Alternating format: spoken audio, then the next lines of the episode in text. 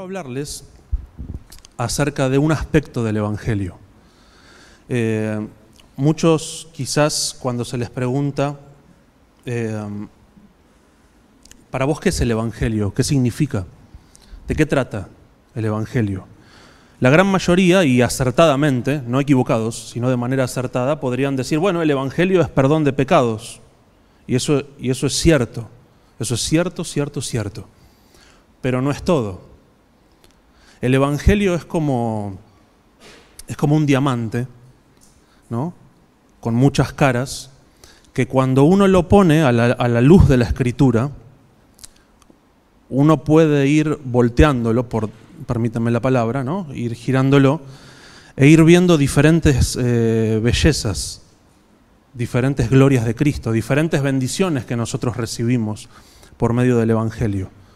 Es algo precioso, el Evangelio es el Evangelio no es el ABC para el pecador que recién llega a la iglesia, el Evangelio es todo. Hoy, 20 años después de ser creyente, estás acá por el Evangelio. Vos vas a estar glorificado en el cielo por el Evangelio. El Evangelio es tan importante, por eso lo recordamos, al menos en nuestro caso en Quilmes, mensualmente con la cena también. Es muy importante. Y hoy lo que yo quiero hacer es hablarles acerca de un aspecto del Evangelio, de una cara les propongo que abramos la Biblia en Hebreos capítulo 10 y con esa luz de Hebreos 10 y ayudándome con otros pasajes de Hebreos también, vamos a tomar este diamante del Evangelio, lo vamos a poner a la luz de Hebreos 10 y vamos a ver cómo brilla y vamos a ver esa cara preciosa del Evangelio que es la perfección eterna del creyente, la perfección eterna. Miren,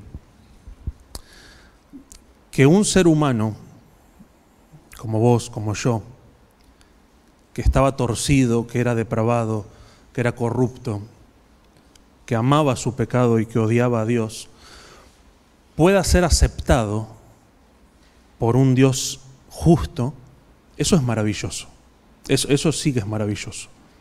Pero que ese mismo ser humano depravado, torcido, corrupto, pecador, pueda ser considerado perfecto delante de ese mismo Dios santo, eso es algo glorioso.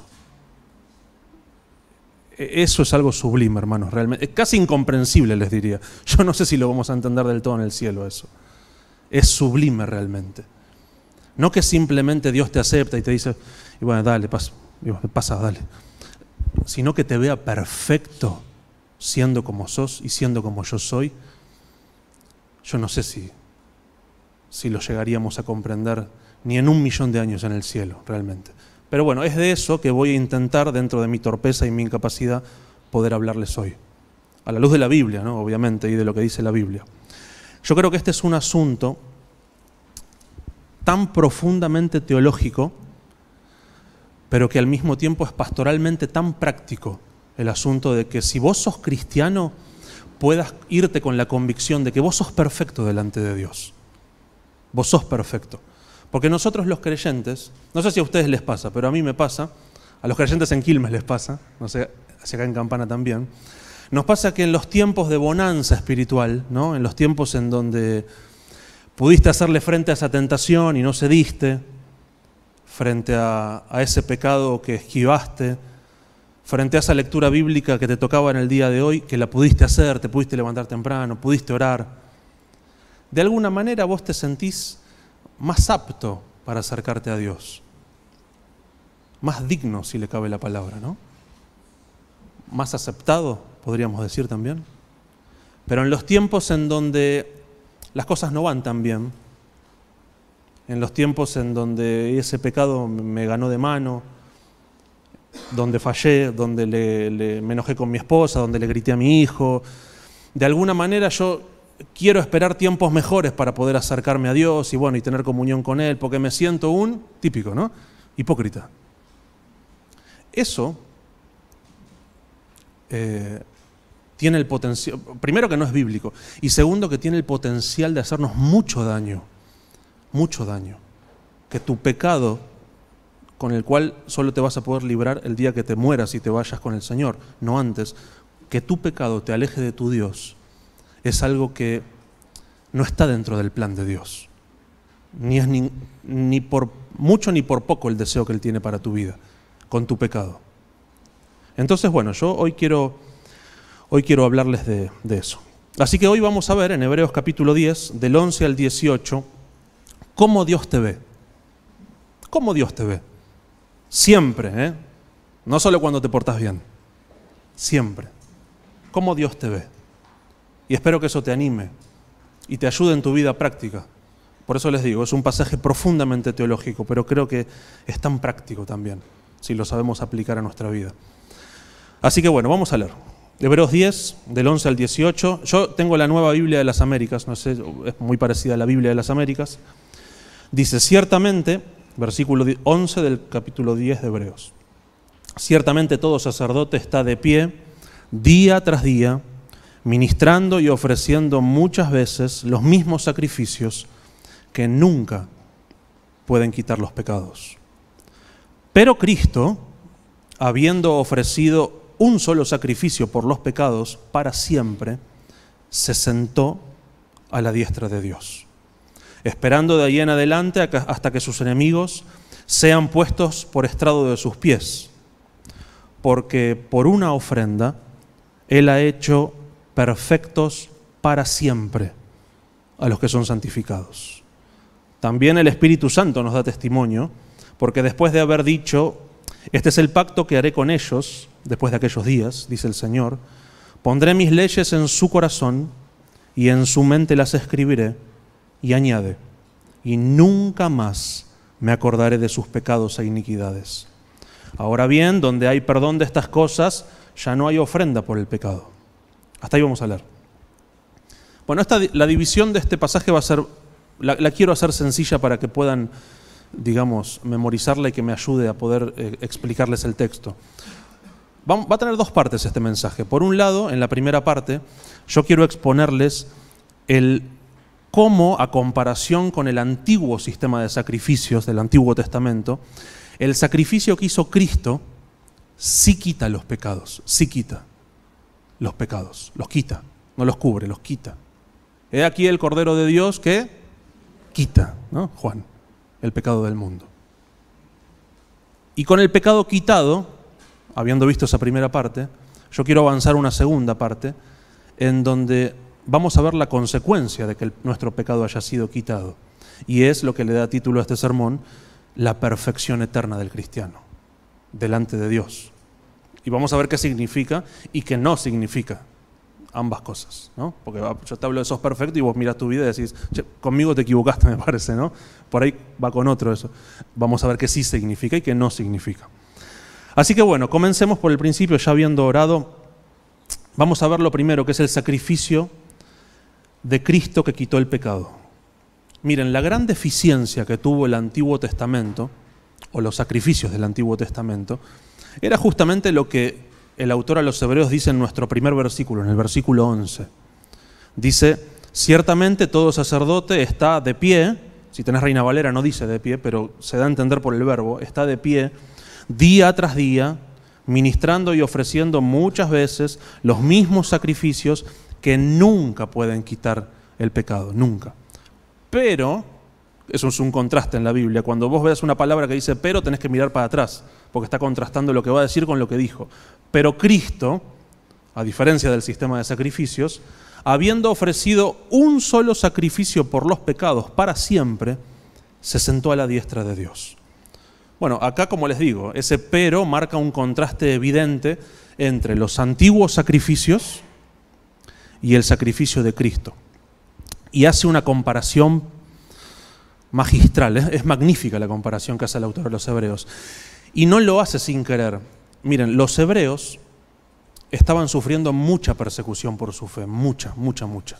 Y los hebreos, tal como dice el título, eran judíos que venían de un trasfondo judío y que ellos ahora estaban en el cristianismo, pero al tener tanta persecución, en vez de resistirla, ellos desistían y querían o estaban considerando volver a sus antiguas formas de vida, a los sacrificios, a los sacerdotes, a vivir de una manera legalista por la ley y no estaban dispuestos a sufrir por Cristo. Entonces el autor a los hebreos lo que hace en toda la carta, no solo en el capítulo 10, ahora vamos a ver el 10, El autor a los hebreos, a propósito, conociendo el contexto de ellos y también inspirado por Dios, absolutamente, parecería como que en el libro de los hebreos el autor pone como una balanza frente a ellos. ¿Vieron esa balanza que tiene dos platos? Parecería como que pone una balanza. Y entonces él dice, bueno, a ver, capítulo 1, ¿no? De este lado voy a poner a Jesucristo, a Jesús. ¡Pum! La balanza cae para ese lado. Entonces en el capítulo 1 y 2, el autor a los hebreos, de una manera ilustrativa, toma a los ángeles y los coloca en el otro plato y la balanza no, cede ni un centímetro. La gloria de Jesús es demasiado comparada con los ángeles. ¿A cuál de los ángeles? ¿Se acuerdan? Dijo Dios jamás, siéntate a mi diestra. ¿A cuál de los ángeles dijo, mi hijo eres tú? No se mueve ni un milímetro la balanza. Entonces, ángeles descartados. Mala opción. No pueden cambiar a Jesús por los ángeles. Sacamos a los ángeles y versículo capítulo 3 ponemos a Moisés, al gran Moisés, la balanza no cede un milímetro de nuevo. Ni un milímetro. Claro, Moisés fue un buen siervo, pero el hijo es el dueño de la casa. Ni un milímetro. Entonces llegamos al capítulo 4 de Hebreos y el autor saca al gran Moisés y pone el sistema de sacrificios y los sacerdotes. Capítulo 4. Y eso dura hasta el capítulo 10. Era un tema importante, me parece, en el contexto de ellos. Capítulo 4, 5, 6, 7, 8, 9 y 10 en el que estamos. Y es en ese contexto en el cual nosotros llegamos con nuestro texto. En el capítulo 10, el autor ya está como en, está como en, el pico, en el pináculo de esta montaña teológica comparativa entre Jesús y, los ángeles y Moisés y el sistema sacrificial. Ya en el capítulo 10 ya está en el pináculo más alto de esta gran montaña. Y está comparando todo con Jesús y nada es digno de ser comparado con Él. Y lo muestra. Y en el capítulo 10, Él muestra la ineficacia que tuvieron los sacrificios frente a nuestros pecados con la eficacia increíble que tiene el sacrificio de Jesús con nuestros pecados. Y por ejemplo en el versículo 1 del capítulo 10, que es nuestro capítulo, ya arranca el, autor de los Hebreos diciendo que es imposible, no es poco probable, es imposible que la sangre, eh, en, el, en, el, versículo 4, perdón, no en el versículo 1, es imposible que la sangre de los toros y de los machos cabríos quiten los pecados. Es imposible imposible. Es por eso que en el versículo 1, ahora sí, él dice que nunca pueden esos sacrificios hacer perfectos a los que se acercan. No pueden. No pueden hacerlo. ¿Y por qué no pueden? Bueno, porque el gran problema es el pecado. Y si no pueden quitar el pecado, no pueden. Es como que si yo ahora termino todo esto y me voy a cambiar el auto. Ay, yo quiero cambiar el auto, con la rueda con una cuchara. No quiero usar un, un crique para levantar el auto. Y no vas a poder. No va, no va a ser poco probable, va a ser imposible que lo hagas. Bueno, el sistema sacrificial era imposible que quite los pecados. Y en nuestro versículo de hoy, en el 11, fíjense el énfasis que hace el autor. Miren el, el, énfasis tan notorio que hace. Él dice, había muchos sacerdotes, muchos, que estaban continuamente de pie, día tras día, ministrando y ofreciendo muchas veces, vean el énfasis, los mismos sacrificios, hay un énfasis claro, ¿no? Eh, muchas veces, muchos sacerdotes, continuamente, los mismos sacrificios. Eh, el, sistema levítico, los levitas eran los que servían en el templo como sacerdotes, tenían 24 órdenes, o sea, 24 grupos, digamos así, ¿no? Y cada orden, cada grupo, eh, eran cientos de sacerdotes. O sea, literalmente había miles de sacerdotes que se dividían por turnos, porque si no era imposible poder hacer todo eso todos los días, se dividían por turnos esos miles de sacerdotes y estaban todo el día literalmente ocupados matando y sacrificando animales, todo el tiempo, todo el tiempo, todo el tiempo. Pero había un problema, lo dice el versículo 1, el versículo 4, el versículo 11 del capítulo 10, no pueden quitar los pecados. Esos sacrificios tenían un problema, no podían quitar el pecado del medio. El sacerdote había matado 100, 200 corderitos, terminaba su jornada, se iba a su casa y el pecado continuaba ahí en el ofrendante. Venía un nuevo sacerdote que le llegaba a su turno, empezaba a degollar corderitos y el pecado seguía ahí. Morían esos sacerdotes, nacían otros, empezaban a ministrar y el pecado continuaba ahí de la misma manera. Era como un ciclo sin fin donde los sacerdotes iban y venían, iban y venían y el pecado estaba ahí arraigado sin moverse ni un solo centímetro. Es como si quisieras tirar un árbol con un soplido, no vas a poder. No se puede quitar el pecado tan arraigado en el corazón depravado de un ser humano con sacrificios animales. No se podía. Ahora, la pregunta es, ¿fallaron entonces? O sea, el plan que Dios tuvo de esos animalitos pobrecitos que morían de a miles, de a millones, ¿falló entonces? ¿Hubo que hacer un plan B? La respuesta es no. Dios nunca los diseñó para esos. Los sacrificios esos no fueron el plan A de Dios que falló y tuvo que haber un plan B. Porque la Biblia dice que el plan de inmolar a su hijo fue hecho antes incluso de crear el mundo, no el sistema levítico de sacrificios. Entonces es imposible que haya fallado ese plan. Alguna respuesta tiene que haber. La respuesta es que Dios nunca los diseñó para eso. ¿Y qué sí hacían esos sacrificios? O sea, porque por algo se hacían. ¿Para qué se hacían?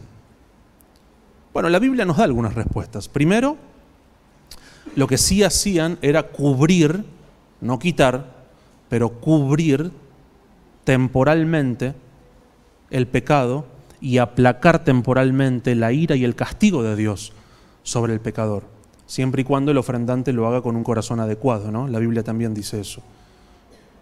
Pero cuando con sus labios lo honraban, pero sus corazones estaban lejos de él, eso ya no le agradaba al Señor, ¿verdad? Pero sí estaban diseñados para eso, por otro lado, lo más claro de todo, los sacrificios eran un símbolo de Cristo, claramente. Daban a entender que iba a venir un único y perfecto sacrificio que sí iba a poder hacer lo que el sistema sacrificial ni siquiera se acercaba a poder hacer, iba a venir. Y por otro lado, algo que me gusta mucho y que el autor de los Hebreos recalca bastante, bastante, es que ese sistema de sacrificios lo que hacía era darle una función más a, su, a, su, a, la tarea que tenía. Y era recordarles continuamente, día tras día, día tras día, día tras día, sangre tras sangre, animal tras animal, sacerdote tras sacerdote, ofrendante tras ofrendante, les recordaba que la paga del pecado es la muerte. La muerte les recordaba que, el pecado no se iba, que el pecado estaba ahí, que el pecado no se movía un solo centímetro. Los corderitos eran degollados, la sangre era derramada, el sacerdote cumplía su función, pero el pecado continuaba ahí. De hecho, en el versículo 3 de Hebreos 10 dice que en esos sacrificios hay, ¿qué cosa? Un recordatorio de pecados año tras año año tras año. Y el versículo 4 lo leemos de nuevo, dice, ¿por qué? Porque es imposible que esa sangre de esos animales quite los pecados. O sea, esos sacerdotes que, que ofrecían esos animales y que derramaban esa sangre por el pecado del pueblo, ese sacrificio no solo, no solo no quitaba el pecado, no solo no lo quitaba, sino que les recordaba continuamente que ellos estaban condenados. La sangre de esos corderitos y la muerte de esos sacrificios les gritaba en la cara, condenado, culpable, digno de condenación, pecador, sucio, corrupto, imperfecto.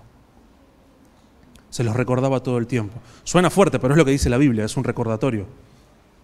Es como si es como si yo me enfermara y tuviese una enfermedad y el doctor me receta una, medicación, ¿no?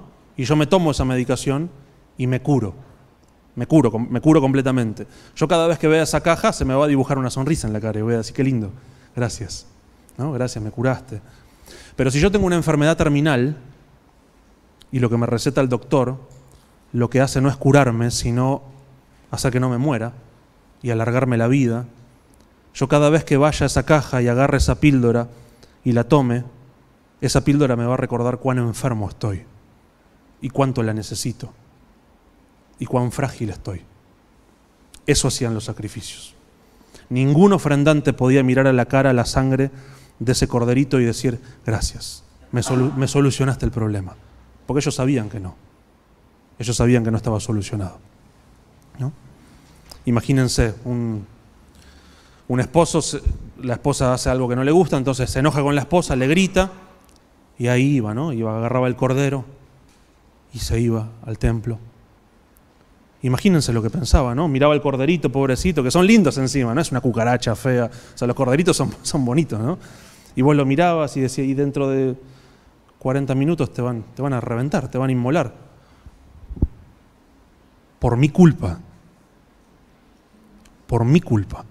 No porque vos sos feo, porque te falta una pierna. De hecho, esos no se podían ofrendar. Por mi culpa. ¿Qué hace eso? Te recuerda. Soy, soy un miserable. Soy un miserable realmente. Entonces, bueno, los sacrificios levíticos de los que estamos hablando eran ineficaces principalmente porque ellos no eran externos, ellos no, no llegaban a la raíz del problema del israelita. ¿Y cuál era la raíz de su problema? Bueno, su corazón, al igual que el tuyo. La diferencia entre un israelita y vos es que pasó mucho tiempo y que vivís en otro lado, pero tu corazón es el mismo. Nuestro corazón es el mismo. El pecado está arraigado en lo profundo de nuestro corazón y esa sangre no llegaba hasta allá adentro y quitaba ese, ese pecado. Porque todo pecado nace en el corazón. Por, por supuesto que es pecado insultar, pero tu pecado no, de insulto no, no nace en tu garganta, nace en la ira de tu corazón. Todo pecado nace en el corazón y se manifiesta externamente, pero nace en el corazón. ¿De dónde vienen las guerras y los conflictos entre ustedes? Dice Santiago, ¿se acuerdan? ¿No viene acaso de tu esposa que te hace la vida imposible? No dice eso. ¿No viene de tus pasiones? ¿No viene de acá adentro? Ustedes escucharon que dijo, no adulterarás, ¿se acuerdan? Mateo 5. Pero yo les digo que cualquiera que comete, cualquiera que, mira con, con lujuria a una mujer, ha cometido adulterio ¿dónde? En su corazón. Está bien, no hay que matar, es cierto, pero yo les digo, dijo Jesús, que cualquiera que se enoja contra su hermano, ya lo mató acá. Porque de la abundancia del corazón, por supuesto, ¿no? Habla la boca y ven los ojos y hacen las manos. De la abundancia del corazón. Ahí está el problema. Ahí está el problema. Es como que el corazón es una fábrica de pecado y exporta su materia prima a todas las, las áreas de nuestra vida, pero ahí nace, en el corazón, en el corazón. Y los sacrificios no llegaban hasta ahí. Por eso dice el versículo 9 del capítulo 9, o sea, el capítulo anterior, dice que se presentan ofrendas y sacrificios que no pueden hacer perfecto en su conciencia al que practica ese culto. No lo puede hacer perfecto en su conciencia porque yo sé que el pecado no se fue, yo sé que continúa ahí, año tras año, no llega hasta el corazón. Así que bueno, hasta ahí. Deprimente, ¿no? Imagínense si eso fuese todo. Y ya está, bueno, y amén, hermanos, somos terribles todos, cerramos y nos vamos. Deprimente realmente. Pero eso no es todo. Acá viene la comparación. Ese es el plato izquierdo de la balanza, los sacrificios. El autor de los Hebreos les dice, ustedes quieren cambiar a Cristo por eso. Déjenme que les muestre a Cristo y esperen un cachito a tomar la decisión. Y entonces en el versículo 12 dice, pero Cristo, pero Cristo, habiendo ofrecido un solo sacrificio por los pecados para siempre, se sentó a la diestra de Dios. Magnífico. Esta es como la comparación definitiva entre los sacerdotes y Cristo. De este lado del plato, acuérdense, habíamos puesto a cientos de miles de sacerdotes de este lado del plato, un gran sumo sacerdote. De este lado del plato hay miles de sacerdotes terrenales y de este lado del plato les estoy poniendo a un gran sumo sacerdote que según Hebreos 4:14 trascendió los cielos.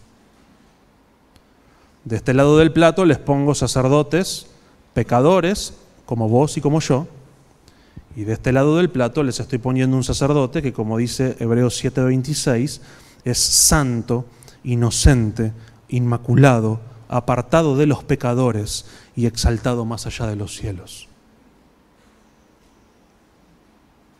De este lado hay miles, millones, quizás miles de millones de sacrificios. Y de este lado, como dice Hebreos 10:10, hay un sacrificio que es la ofrenda del cuerpo de Jesucristo ofrecida una vez para siempre. O sea, paréntesis, ¿no? La virtud no está solo en el, en el sacerdote, la virtud también está en quién es el sacrificio de ese sacerdote. Hebreos 9:12 dice que Jesús entró al lugar santísimo una vez para siempre, no por medio de la sangre de machos cabríos y de becerros, sino por medio de su propia sangre. Y el versículo 14 dice que por el Espíritu Eterno, Él mismo se ofreció sin mancha a Dios. Él mismo.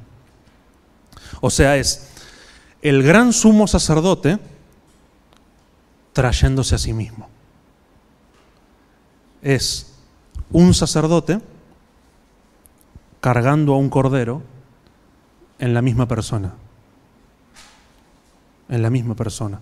A ese sacerdote les estoy presentando a ustedes que están pensando en dejarlo, en comparación a esos miles de sacerdotes ineficaces.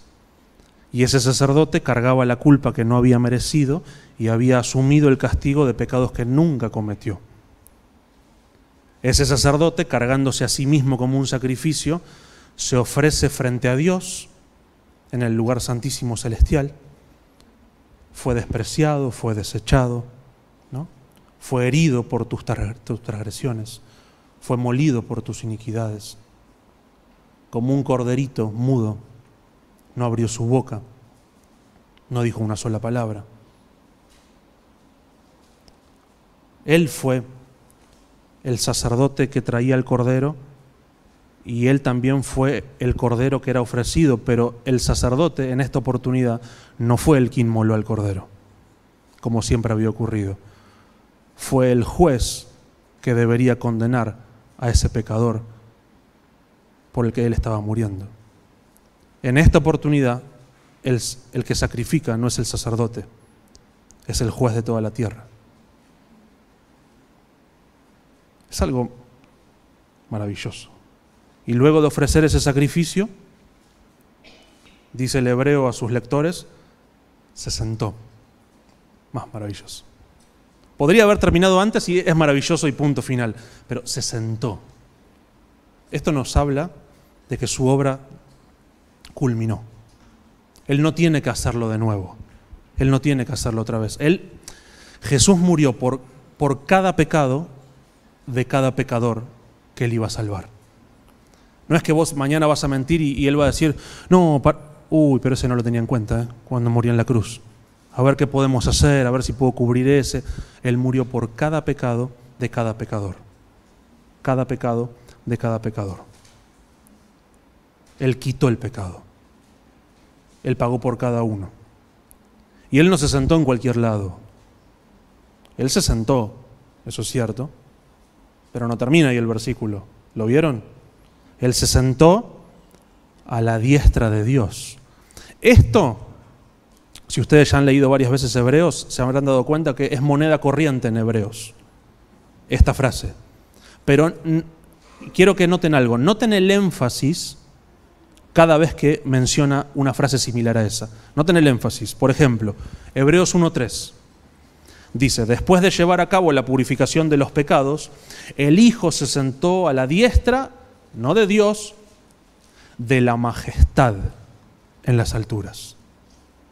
Hebreos 8.1 dice, tenemos tal sumo sacerdote que se ha sentado a la diestra, no, no solo de Dios, del trono de la majestad en los cielos. Y un versículo creo que muy conocido por ustedes, la mayoría lo debe saber de memoria, Hebreos 12.2, dice que pongamos los ojos en Jesús, ¿se acuerdan? el autor y consumador de la fe, quien por el gozo puesto delante de él soportó la cruz, menospreció el oprobio o la vergüenza y se ha sentado a la diestra, no solo de Dios, del trono de Dios. O sea, acá tenemos a un sacerdote sacrificio que se sentó no solo para descansar, o no para descansar en realidad, y no solo porque había culminado su obra. Él, podríamos decir así, se entronizó, trascendió los cielos y se sentó como sacerdote y rey soberano, gobernando todo el universo. Se entronizó. Por eso es que el versículo es lógico que siga de la manera que sigue el versículo 13. Dice, esperando, esperando, de ahí en adelante, o sea, después de que se sentó, de ahí en adelante hasta que sus enemigos sean puestos por estrado de sus pies. Por estrado de sus pies. Esto es más sublime todavía. Sobre todo porque vos tenés que entender que el lector original de esta carta no sos vos acá en Campana ni yo en Quilmes. Son esos hebreos que yo te decía que estaban queriendo cambiar a este glorioso sumo sacerdote. Y el autor a los hebreos parece decirles, pero son, son, ¿Son tontos? ¿Qué están pensando? El sacerdote del templo al que vas se murió y está enterrado. El nuestro está entronizado en los cielos. ¿Qué estás pensando? ¿A quién querés cambiar? ¿A dónde querés ir? ¿A quién iremos? ¿A quién iremos? Y acá nos muestra que Jesucristo, nuestro sacerdote y sacrificio, Él logró algo que ni era impensado con el pobre corderito degollado por el pecado del israelita. Dice que Jesucristo logró con su sacrificio que sus enemigos sean puestos por estrado de sus pies. La Biblia menciona al menos tres enemigos. El mismo Hebreos en, en 2.14 dice que Jesús conquistó al que tenía el imperio de la muerte, es decir, al diablo. Después en Colosenses 2.15, que nos estaba compartiendo Ernesto, dice que Jesús triunfó victorioso sobre los principados y las potestades espirituales. O sea, el, sacerdote y el sacrificio colgado en una cruz no solamente era un cordero inmolado, era un león victorioso triunfando sobre el, que tenía el imperio de la muerte, sobre los principados, sobre las potestades, tomando toda el acta de decretos que nos era contraria y clavándola en la cruz que lo estaba matando como un cordero inocente. Pero la Biblia nos habla de un tercer enemigo que Jesús logró vencer con su sacrificio. Primera de Corintios 15, 26 dice que el último enemigo que será eliminado es la muerte. La muerte. Por eso dice, cuando esto corruptible, cuando, esto corruptible, sí, se vista de incorrupción, está hablando cuando seamos glorificados, ¿no? Cuando esto corruptible se vista de incorrupción y esto mortal se vista de inmortalidad, entonces se cumplirá la palabra que está escrita, devorada ha sido la muerte en victoria. ¿Dónde está, oh muerte, tu aguijón? ¿Dónde, oh sepulcro, tu victoria? Claro, porque el poder de la muerte es el pecado y el pecado fue quitado. Tremendo, tremendo. Pero ¿sabes qué es lo más asombroso? Porque esto cada vez es más asombroso realmente. Lo más asombroso es que Cristo, el sacerdote y sacrificio que está poniendo a sus enemigos por estrado de sus pies, ahora no está trabajando para, dale rebelde, ponete abajo de mis pies. Dice la Biblia que Él se sentó y ahora está esperando, esperando a que sean puestos por estrado de sus pies, esperando. Solo espera. Así de poderoso y así de suficiente es el único sacrificio que él hizo. Ya lo hice, ahora me siento, gobierno y espero a que todos mis enemigos, incluso la muerte, sea puesta bajo mis pies. Glorioso. Hasta que toda lengua confiese que Jesucristo es el Señor. Filipenses 2.11. Así que bueno, Así es como llegamos a la segunda parte de mi sermón. Hemos visto que el autor a los hebreos comparó, ¿verdad? El sacrificio de Cristo con los sacrificios del Antiguo Testamento. Y entonces ahora llega a nuestro versículo central de esta mañana, que le da título al sermón de hoy, que es perfectos para siempre. El versículo 14 dice, porque, este es uno de los resultados ¿no? de haber quitado el pecado, porque por una ofrenda Él ha hecho perfectos para siempre a los que son santificados. Bueno, a esta altura del mensaje creo que no hace falta aclarar que esa ofrenda es el cuerpo de Cristo y la sangre de Cristo, lo que recordamos hoy, ¿verdad? Creo que lo hemos dejado bastante, clara, bastante claro. Pero lo que el autor de los Hebreos está diciendo acá es que cuando Dios nos salva, cuando Dios nos, santifica, que es un sinónimo de salvación en este sector de, de Hebreos, ¿no? Los santificados son los salvados, ¿verdad? En este, en este, texto de Hebreos. ¿no? En otra parte, la salvación, por ejemplo, cuando dice ocúpense en su salvación, habla de santificación, es otra cosa, agua a otro pozo. Acá la santificación está refiriéndose a los salvados, los que han sido salvados. Entonces, el autor de los Hebreos dice, inspirado por Dios, que cuando Dios te salva, Dios no solo quita tu pecado, no solo quita tu pecado, Él quita todo tu pecado. Todo tu pecado.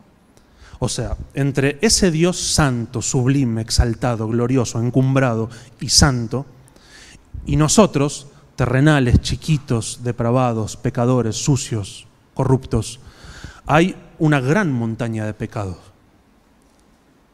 Y el sacrificio de Cristo no empieza a limpiar la montaña, quita la montaña y el camino está abierto por sangre inocente, la sangre de Cristo.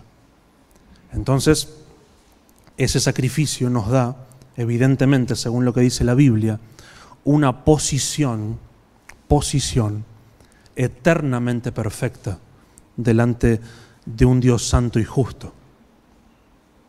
Y, y, esa perfección eterna que nosotros disfrutamos ahora, si sos cristiano, si sos cristiana, es algo que cuando el Padre mira al creyente, que es pecador y que muchas veces es desobediente, en realidad lo que Él está viendo es esa perfecta obediencia, eh, impecabilidad de su Hijo, de su Hijo. Él te ve perfecto, Él te ve perfecta. De hecho, de hecho, cuando Él nos predestinó, cuando Él nos predestinó, fue su voluntad también, cuando te predestinó, no solo cuando te salvó, no solo salvarte, sino hacerte perfecto delante de Él. Mira, en Efesios 1.4 dice que nos escogió en Él antes de la fundación del mundo para que, propósito, fuésemos santos y sin mancha delante de Él, perfectos. Colosenses 1:22 dice que Él los ha reconciliado en su cuerpo de carne mediante su muerte, su sacrificio, a fin de, propósito, presentarlos santos, sin mancha e irreprensibles delante de Él. Perfectos, perfectos. O sea, si vos sos cristiano, si vos sos cristiana, Dios no solo desea verte de esa manera, desea en el presente, sino que Él también lo deseaba. Antes incluso de crear la luna, el sol, las tres Marías, el mundo. Él también lo deseaba en ese momento. Y por eso hizo lo que hizo por vos. Por eso hizo eso. Pero también es importante entender, es importante, que Dios no puede aceptar menos que perfección delante de Él. No puede. No puede. No es que no quiere, no es que no le gusta, no, no puede. O sea, la obra de Cristo en la cruz hubiese sido ineficiente, hubiese sido incompleta si no nos hubiese hecho perfectos delante de Dios. Hubiese sido incompleta, porque Dios no solo desea la perfección, Él exige perfección. Él es un juez santo y Él es un juez justo. Y la Biblia dice que nada impuro va a habitar delante de Él. Nada. Nada. O sea, la, perfección del creyente delante de un Dios santo y justo no es el bonus track de la salvación, no es la cereza del postre, es toda la comida. Es todo.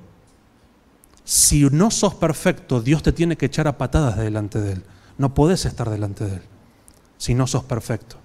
No podés.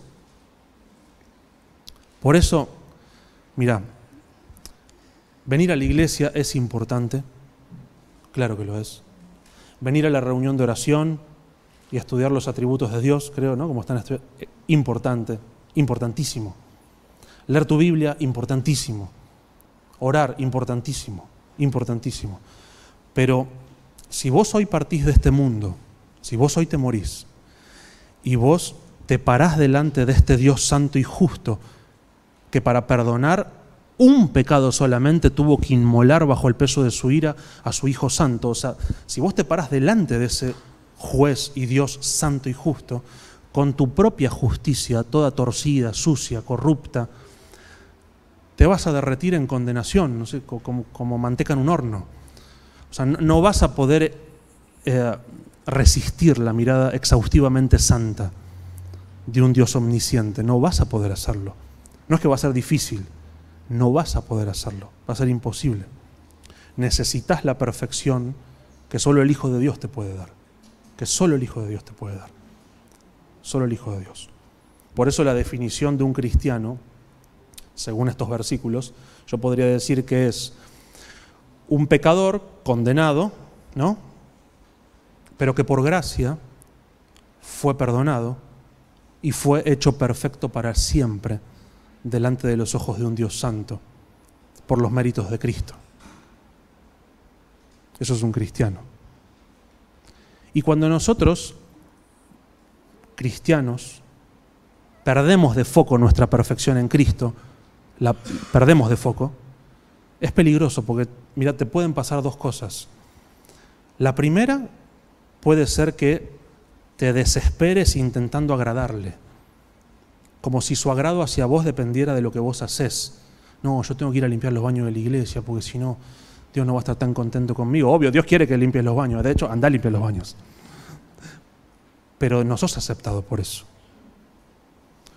O te puede pasar todo lo contrario que al cometer tu primer pecado te deprimís pensando de que Dios te ve como ve a un condenado en el infierno y, y corres de tu Dios.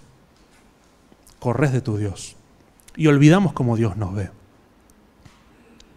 Olvidamos cómo Dios nos ve. Y aunque ninguno de nosotros, creo, espero, que piensa que la salvación sea por obras, ¿no? Cuando nosotros permitimos que nuestro pecado nos aleje de nuestro Dios en vez de acercarnos a nuestro Dios, la realidad es que no estamos pensando bíblicamente. ¿Vos crees que la aceptación que Dios tiene de vos es por lo que vos haces y no por lo que Él hizo? Y eso es mortal. No mortal bueno. Hoy los jóvenes dicen, uh, mortal, buenísimo, ¿no? No, eso es mortal en el mal sentido, es mortal. Es pésimo eso te va a dañar demasiado realmente, demasiado. Si vos sos cristiano, Dios, aunque suene escandaloso, ¿no? Pero entiéndalo en su contexto. Si vos sos cristiano, Dios te ve exactamente igual de perfecto cuando terminaste de orar que cuando terminaste de pecar. Obvio que Dios prefiere que ores a que peques. Claro está. Pero la realidad es que Dios te ve exactamente igual de santo cuando obedeces que cuando desobedeces. Porque nuestro versículo no dice que vos fuiste hecho perfecto hasta que pecas. No dice eso. Fuiste hecho perfecto para siempre. Los cristianos muchas veces luchamos con, no sé si a ustedes les pasa, a mí me pasaba bastante, y me pasaba mucho más antes también, pero es algo muy común, de que nosotros no tenemos problema en aceptar de que Jesús murió por mis pecados pasados antes de conocerlo. Pero no es cierto que luchamos un poco pensando en su perdón por nuestros pecados presentes, por nuestros pecados futuros, ¿no? Oh, sí, es cierto, me, perdonó que hice esto, que fue terrible, y pero esto no sé si me va a perdonar. Y nos olvidamos que cuando Jesús murió en la cruz, todos tus pecados eran futuros. Si no habías nacido. O sea, no es que Jesús dijo, bueno, a ver, él me va a conocer acá, ¿no? Entonces todos estos pecados anteriores voy a ser más eficaz, estos de acá para allá menos eficaz. Jesús agarró todos tus pecados, porque ni siquiera habías nacido, en una bolsa, por decir, permítanme la expresión, la cargó sobre su propio cuerpo y el Padre inmoló todos esos pecados bajo su ira. Todos. Entonces, eso hace que cada uno de esos pecados, incluso tu mentira de mañana, ya haya sido pagada y que aunque te tenés que arrepentir y volver a Dios, no quita eso que Dios te deje de ver perfecto o perfecta. Y eso es tan importante para tu vida práctica. Eso teológicamente es profundísimo, casi incomprensible, pero de manera práctica es maravilloso entender eso. Es maravilloso. Es una perfección que, que no, se va a terminar, no, no la podés dejar a un lado por un ratito, ¿verdad? Es una perfección que no se entrecorta cuando vos caes en pecado.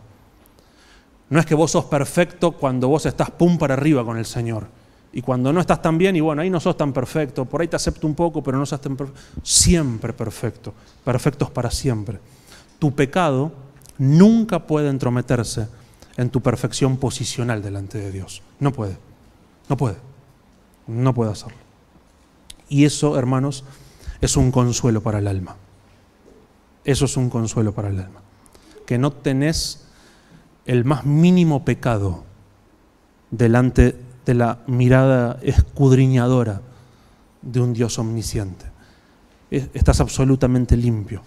Y aunque hoy seguramente has pecado varias veces en el día, este versículo no deja de ser cierto para vos. Sos perfecto para siempre. Eso es maravilloso. Por supuesto, me apena tener que aclararlo, pero creo que en el tiempo en el que vivimos es necesario. Por supuesto que eso no quiere decir que nosotros creemos o afirmamos o alentamos que porque nosotros creemos que somos perfectos ante Dios, vamos a pecar libremente sin que nos importe nada. ¿Verdad? Bueno, total, a mí Dios me ve perfecto. Si yo le grito a mi esposa, la trato bien, Dios me ve igual de perfecto. Entonces le grito, me desquito, total, no perdí perfección. No ningún perfecto para siempre, ningún santificado hecho perfecto para siempre se arroja con deleite en las aguas pecaminosas jactándose de que tiene el salvavidas de su perfección. Ninguno. No. Jamás. Nunca. Nunca. Al menos no con deleite. Al pecado volvemos cada día casi, lamentablemente. Pero nunca con deleite. ¿No es cierto que odias tu pecado, aunque pecas? ¿No es cierto que, no, que sí amas a Dios con todo tu corazón, aunque muchas veces no lo amas como quisieras? ¿No es cierto eso? ¿O soy el único? A todos nos pasa eso, a todos. La perfección que Dios nos da siempre viene acompañada, ¿saben con qué? Con una nueva naturaleza. Siempre. O sea, Jesucristo te perdona, te quita los pecados, te hace perfecto delante de un Dios justo, pero Él pone en vos una naturaleza nueva que odia pecar y que ama a Dios. Aunque como decíamos recién, muchas veces peca, aunque no quiera, y muchas veces no ama a Dios de la manera que sí quisiera amarlo. Pero la realidad es que hay una naturaleza nueva dentro del creyente y eso siempre se evidencia en una vida transformada, siempre, siempre. Por eso la realidad es que si vos sos cristiano, si vos realmente has nacido de nuevo y tenés una nueva naturaleza, esta verdad de que sos perfecto para siempre, lejos de inclinarte hacia el libertinaje, te debería hacer explotar de gratitud, de alabanza. ¡Wow! Soy perfecto para siempre. Es maravilloso saber eso. Es maravilloso. Pero es más maravilloso nunca olvidarlo. Eso es más maravilloso todavía. Así que bueno, el autor de los Hebreos, para concluir, le dice a los hebreos, miren, esto no es algo nuevo. O sea, esto no es algo que, a mí se me ocurrió, que yo estoy inventando, ¿no? Esto es algo que todo estudiante fiel y diligente y sincero de las escrituras podría haber previsto, al menos de manera parcial, que iba a ocurrir. Y pasa a citar Jeremías 31. No vayan a Jeremías, pero él cita a Jeremías en el versículo 15. Y dice que en realidad fue el Espíritu Santo el que lo dijo. Y él dice, versículo 15, también el Espíritu Santo nos da testimonio, o sea, esto no es nuevo, porque después de haber dicho, versículo 16, este es el pacto que haré con ellos después de aquellos días, dice el Señor, pondré mis leyes en su corazón, algo interno, y en su mente las escribiré, y añade, y nunca más me acordaré de sus pecados e iniquidades. Bueno, el autor a los hebreos dice que el Espíritu Santo por medio de Jeremías estaba diciendo que Dios iba a hacer dos cosas, una, una negativa y una positiva. Por un lado, por un lado Dios no iba, o sea, por un lado Dios sí iba a poner sus leyes dentro nuestro, en nuestro corazón, y las iba a escribir en nuestra mente. Eso es lo mismo, ¿no? Que son dos cosas diferentes. Es una forma literaria de hacer un énfasis, ¿no? Poner leyes en el corazón y escribirlas en la mente es lo mismo. los voy a poner dentro de ellos. Va a haber algo interno en ellos y mi ley. Eso es lo que él, él sí iba a hacer. Y lo que él no iba a hacer es que él no se iba a acordar más de nuestros pecados. ¿Verdad? Por un lado, ya no iba a haber una ley externa escrita en tablas de piedra para obedecer por temor, sino que iba a haber una ley interna escrita en corazones de carne para obedecer por amor. ¿Verdad? Yo voy a poner mis leyes dentro de ellos. O sea, básicamente yo voy a hacer una obra interna en sus corazones. Eso es lo que está diciendo. Yo voy a hacer una, una obra interna. Voy a ser como un cirujano espiritual. Voy a cortar, voy a sacar ese corazón de piedra, duro, corrupto, que me odia y que se escapa de mí. Lo voy a echar lejos. Voy a agarrar un corazón nuevo, sensible, que me ame, que le atraiga, y lo voy a poner ahí, y voy a cerrar esa cirugía espiritual, lo voy a hacer nacer de nuevo. Y nunca más, nunca más, eso es lo que Él no va a hacer, nunca más me voy a acordar de sus pecados e iniquidades. Esto me hace acordar a eh, el siendo omnisciente, ¿no? Olvida mi error. Eso es cierto. Pero también tenés que entender algo. Si Dios no se acordara más de mis pecados, Él no sería omnisciente. Dios no puede olvidar lo que hice. Si no, no sería omnisciente. Claro que Dios se acuerda tu pecado de ayer, claro que sí. Cuando la Biblia dice que Él no se va a acordar más de tus pecados, es una forma literaria de decir, Dios no va a tener más en cuenta esos pecados y va a verte y a tratarte como si vos fueses perfecto como Cristo, porque Él decidió, decidió, no tenía por qué hacerlo, pero Él decidió ver y tratar a Cristo como si fuese alguno de nosotros. Y entonces Él es capaz de no recordar más nuestros pecados, no tenerlos más en cuenta, porque el pecado ya fue castigado, ya fue destruido ya fue inmolado. La deuda está pagada. Ya. Y todo eso, ¿saben en qué se resume? En perdón. En perdón. Dios decide perdonarte y para perdonarte Él tiene que tomar tus pecados y no los puede barrer abajo de la alfombra. Eso sería un juez injusto, hacer la vista gorda.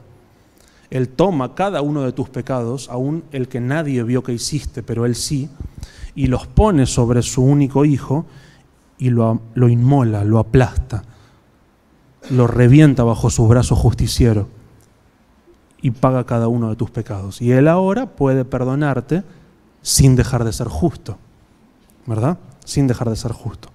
Por eso el, autor de los Hebreos concluye y dice, ahora bien, donde hay perdón de estas cosas, versículo 18, que ya no hay más ofrendas por el pecado. Una pregunta obvia podría ser, ¿y para qué? ¿Para qué? Si ya hizo todo lo que tenía que hacer. Ya quitó el pecado, ya lo pagó, está pagado. Ya te dio la justicia y la perfección de Cristo, ya está. ¿Qué más hace falta? Nada. Absolutamente nada. Entonces ya donde hay perdón de estas cosas, ya no hay ofrenda por el pecado. Y miren, para terminar, ¿no?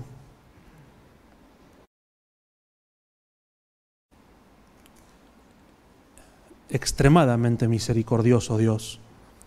Si, con, si Cristo hubiese comprado para nosotros, supónganse, ¿no? Estoy imaginando, por favor, que Cristo hubiese comprado para nosotros mil años de alivio de la condenación. Entonces Dios te dice, es cierto, te vas a ir al infierno por toda la eternidad, eso es cierto, pero sabes que Cristo compró para vos mil años, 500 años, 200 años de alivio, que los vas a poder usar cuando quieras, cuando estés medio ahí, ya demasiado oprimido, podés tomarte un año y después tenés que volver y así, y vos usarlos como quieras. Lucas 16 nos dice que un hombre en el infierno daría todo por una gota de agua que le alivie el dolor de su condenación. Hubiese sido infinitamente misericordioso Dios si hubiese pagado por nuestros pecados, no tenía que condenarnos porque los pecados ya están pagados, y Él no nos perfeccionaba, ni siquiera nos adoptaba como sus hijos. Simplemente Él nos agarraba y nos, no dejaba ahí un costadito sucio del universo, digamos, para que no le molestemos, pero sin condenación, redimidos pero sin condenación, ahí con algunas cosas para pasar la eternidad. Ni los ángeles que pecaron tuvieron ese privilegio, ni los ángeles que pecaron, sino que fueron automáticamente encerrados en prisiones de oscuridad, aguardando su condenación final. Pero Él te hizo perfecto para siempre te hizo su hijo, te adoptó como su hijo, sos heredero de todo.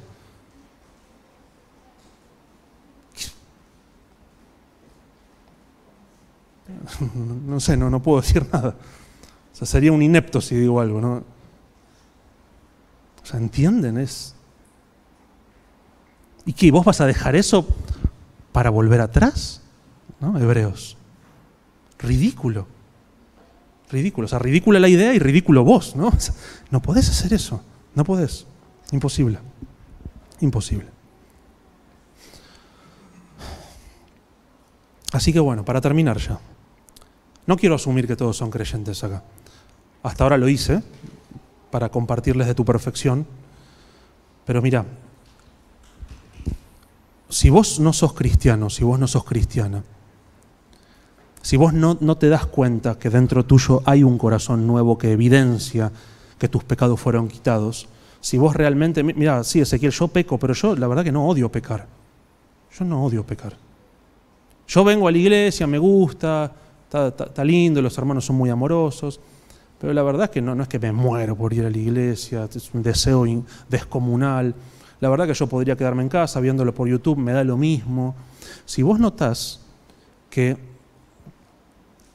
no hay un corazón cambiado. Significa, lamentablemente, que tus pecados nunca fueron quitados, nunca. Nunca. Y tenemos, tenés que entender que sin Cristo no tenés esperanza. No tenés esperanza. No lo tenés. Por eso el Evangelio, que es la noticia de que el Hijo de Dios entró en el mundo haciéndose hombre, y pagando por el pecado de pecadores como vos, debería penetrar hasta lo más profundo de tu corazón, sabiendo que el Dios que un día te debería juzgar, hoy está sentado, sentado en un trono de misericordia y te ofrece gracia y te ofrece perdón total. Pero debes arrepentirte y creer en el Evangelio, en lo que Cristo hizo por vos en la cruz. Y el Evangelio te da una promesa y te da una advertencia. La promesa es que si crees en Cristo y te arrepentís de tus pecados, nunca más me acordaré de sus pecados e iniquidades. Lo leímos, versículo 16. Perfecto para siempre. No vas a tener nunca condenación, nunca, nunca. Pero si vos no crees en el mensaje del Evangelio, si vos rechazás al que habla y no, no, no hablo de mí, al que habla acá. El Evangelio mismo también te hace una advertencia y te dice en el mismo Hebreos, Hebreos 10, 26, si continuamos pecando deliberadamente después de haber recibido el conocimiento de la verdad, ya no queda sacrificio alguno por los pecados. ¿Y, qué me queda entonces? Bueno, versículo 27, una horrenda expectación de juicio y de furia de fuego que va a consumir a los adversarios de Dios.